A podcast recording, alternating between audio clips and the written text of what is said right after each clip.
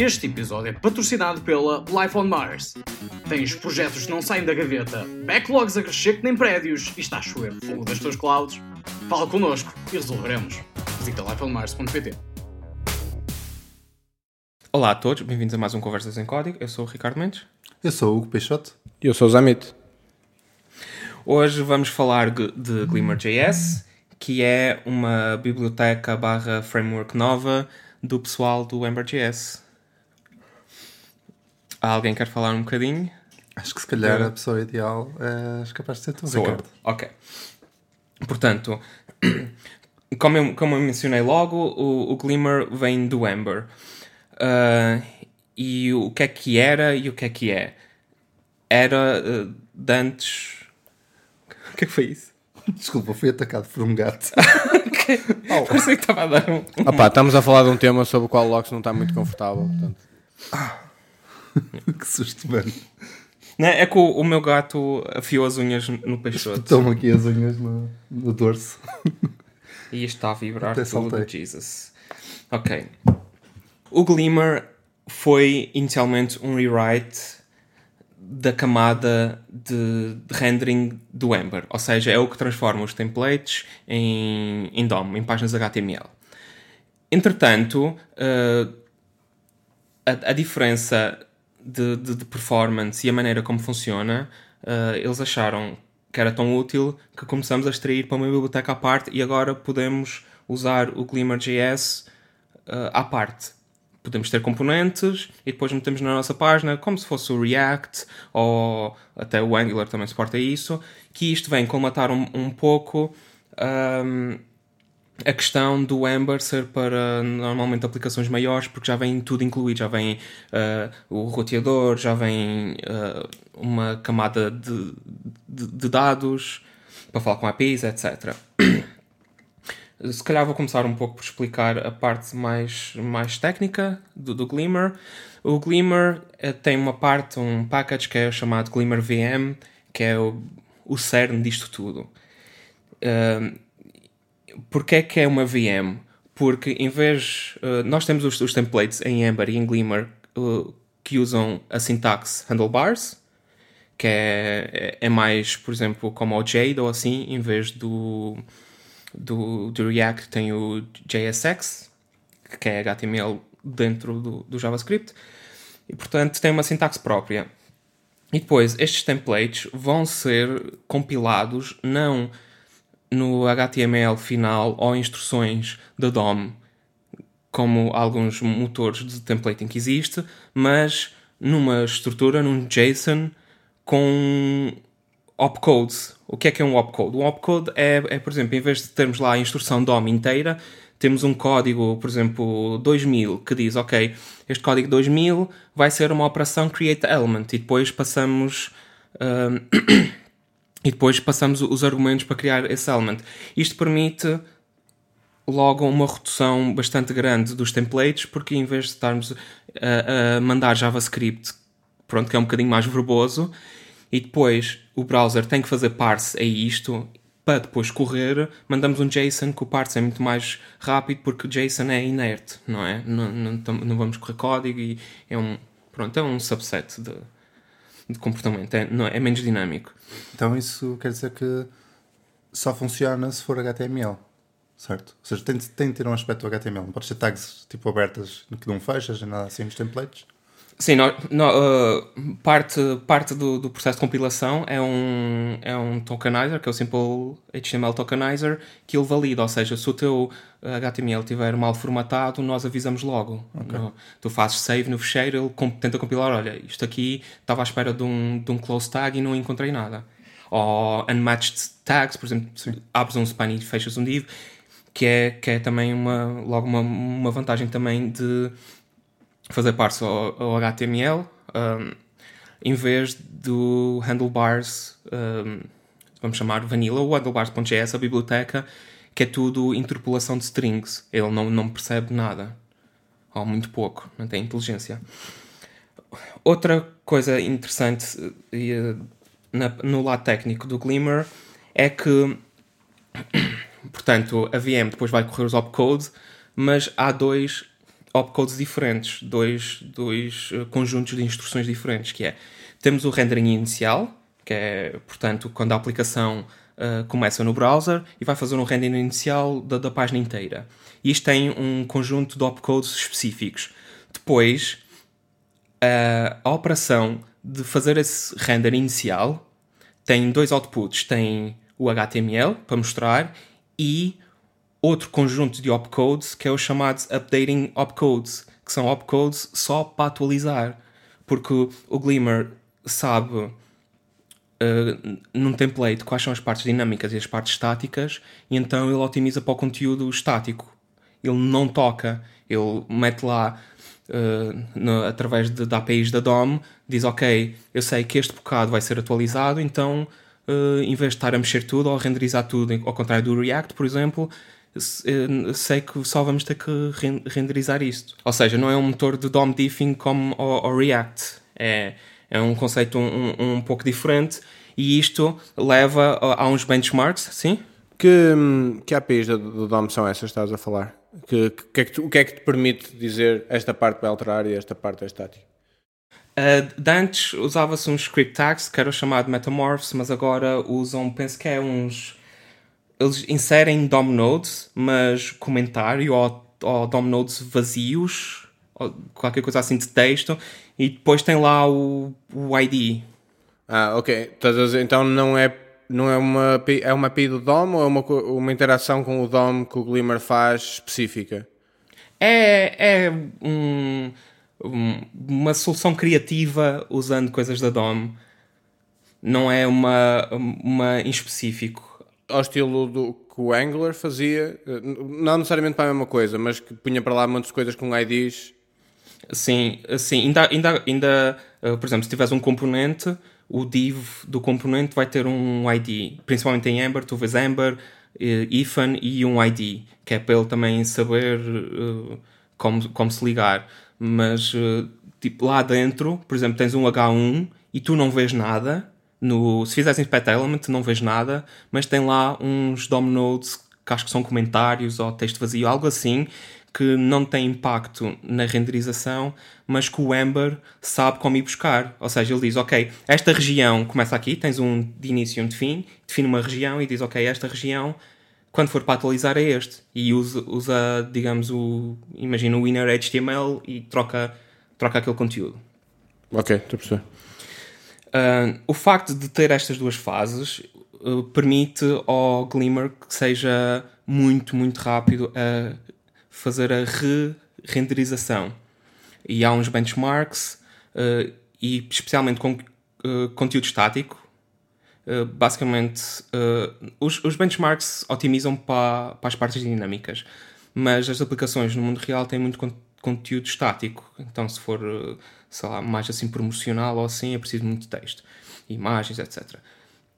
Então, o que se verificou foi que quanto mais conteúdo estático se meter num benchmark, melhor se dá ao Glimmer, porque ele ignora essa parte toda completamente. E vai só às partes dinâmicas e, e muda. Uh, este eu depois vou também meter links para uh, para posts e para documentos que explicam melhor, porque eu também não queria entrar em muito detalhe, até porque uh, não estou muito por dentro da parte técnica, sei assim por alto.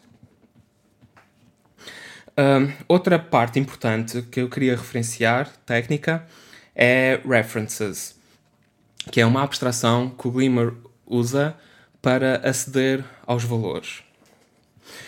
No, portanto, nós temos um template e quer seja em React ou, ou, ou outro, outra coisa qualquer, o template tem que ter um contexto, que é onde nós vamos buscar um, os dados. Ou seja, temos um template e tem o símbolo de interpolação, nome.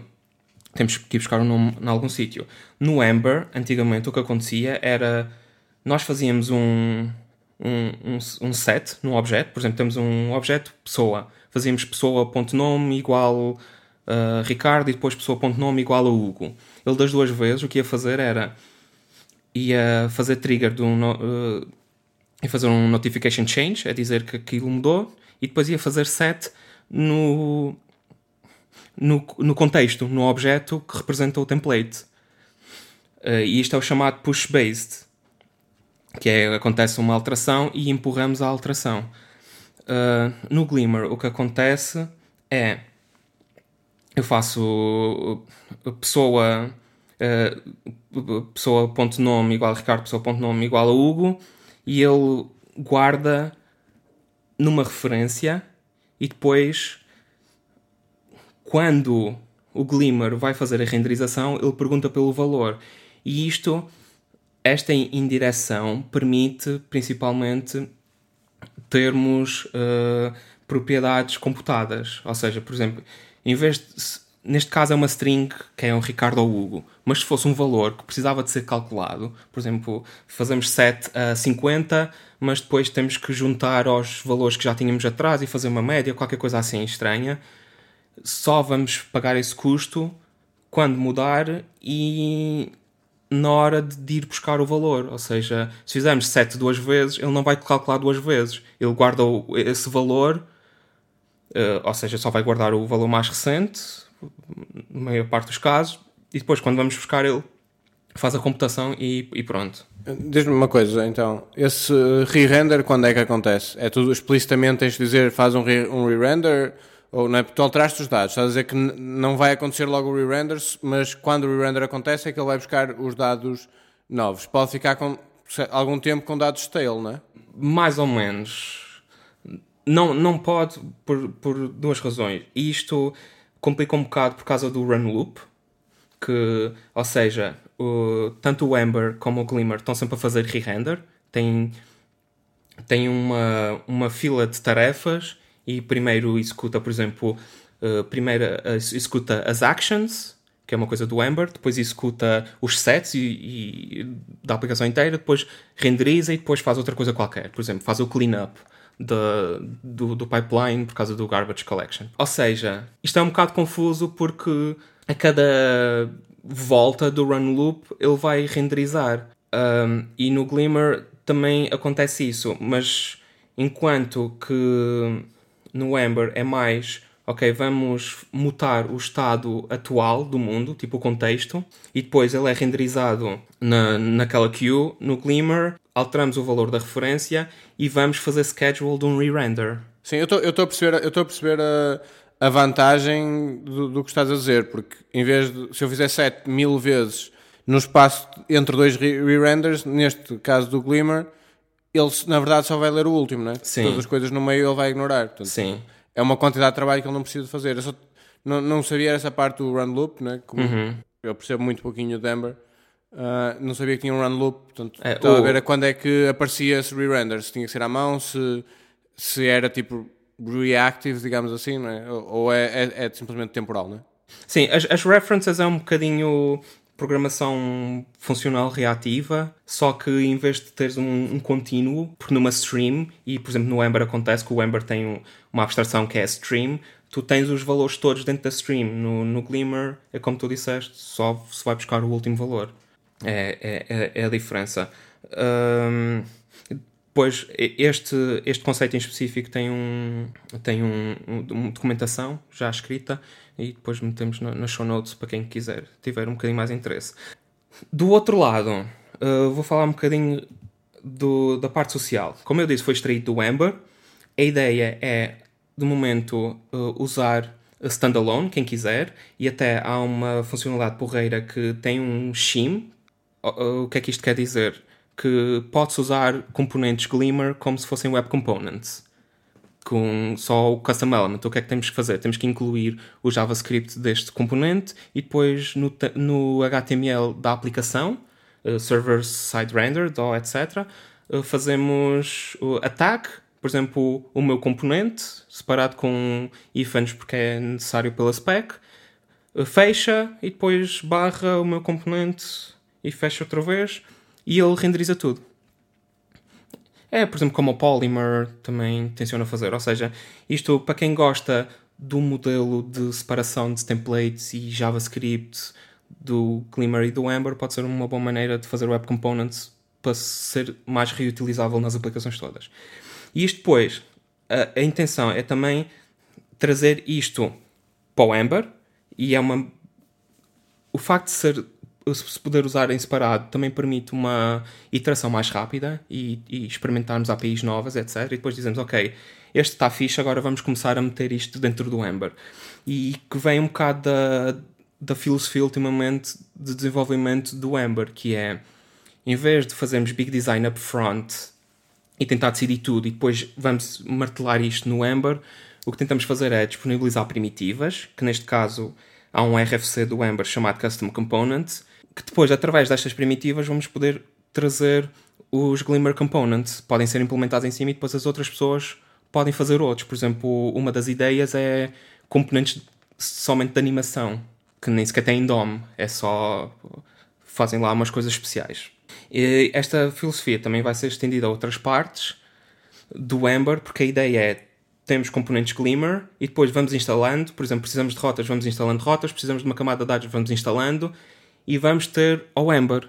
Ou seja, quem já sabe que de início tem uma aplicação bastante ambiciosa, com muitas páginas, com interação com a, com a API, etc., começa logo no Ember. Quem quer fazer uma evolução parcial do site, ok, só que nesta página quer um widget, mas depois aquilo vai crescendo, vai começar a ter oportunidade, nós vamos começar a, introduzir. Isso faz e sentido, porque muitas vezes tu queres fazer uma aplicação zeta que ao início parece super simples, não é? Exato. E não queres, ah, vou agora complicar isto tudo com o Ember, que tem demasiadas peças que não queres. Então acabas por ir para uma solução tipo React, que é uma cena simples, e começas por aí. Com isto, vais poder começar com um Glimmer, que pronto, também é simples. E se, mais, aliás, quando mais tarde descobrires que afinal a tua aplicação é mais complicada do que isso, podes começar a puxar o resto da, da, dos componentes. Exatamente, a ideia foi essa. E, e por exemplo, pode, posso fazer um paralelo com o Vue, que o Vue começou do lado da simplicidade e depois agora está a, a, a começar a ter convenções para aplicações mais complexas.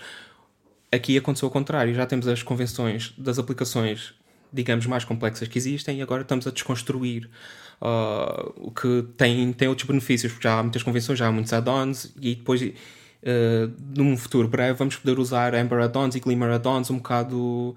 Uh, podemos, vamos poder trocar um bocado à, vontade, que vai ser fixe. Uh, e um bocado para acabar agora, queria só fazer a nota que o Glimmer.js é escrito em TypeScript e a, a, equipa de desenvolvimento disse que foi uma, uma benesse bastante grande porque a tipagem opcional uh, apanha muitos erros que de outra maneira se calhar não se apanhariam mas uh, vai ser opcional. Ao contrário, por exemplo, do Angular, que tem uma, uma API muito TypeScript, e se olharmos para, para o Angular TypeScript e para o Angular JavaScript, vê-se uma diferença muito grande. Aqui no Glimmer a diferença é só desaparecem os tipos, basicamente. Uh, a API é muito semelhante. Uh, neste preciso momento, uh, acho que ainda não lançamos o suporte para JavaScript, mas estamos a trabalhar nisso. porque houve, há, há um, um pormenor qualquer do compilador TypeScript que nós estávamos uh, um, a ignorar os fecheiros JavaScript, mas é só depois de alimentar com um suporte para JavaScript? Uh, neste momento, quando crias um projeto, só a extensão .ts é que funciona. Ok, ou seja, tens de programar as tuas coisas em TypeScript? É isso que estás a dizer? Sim. O, o, a vantagem é que, como disse no, no episódio do TypeScript, é que podes pôr .ts e não pôr tipos quase nenhum, é aquilo funciona na mesma. Sim, sim, sim, sim. Pronto, é só esse pormenor que às vezes leva as pessoas a pensar que vai ser só TypeScript e depois o Ember vai ser só TypeScript, mas nós dizemos que é TypeScript friendly, JavaScript first. Ou seja, pensamos nas APIs sempre do, do lado do, do Ember. E pronto, é, não tenho assim mais nada. Acho que já cobri uma data de coisas. É por toda a gente usar Glimmer, é isso que estás a dizer? Sim, eu espero que sim. Espero que uh, testem, experimentem e se tiverem alguma dúvida venham falar comigo. Logo-se no Twitter ou etc. Estou no Slack do Ember, que também uh, é o do Glimmer, porque é tudo é mesmo dentro do, do, do mesmo pacote. E, e, pronto, espero que tenham ficado interessados. Ok. Obrigado, Ricardo, pela, pela explicação. Então, vemo-nos para a próxima. Até à próxima. Até à próxima.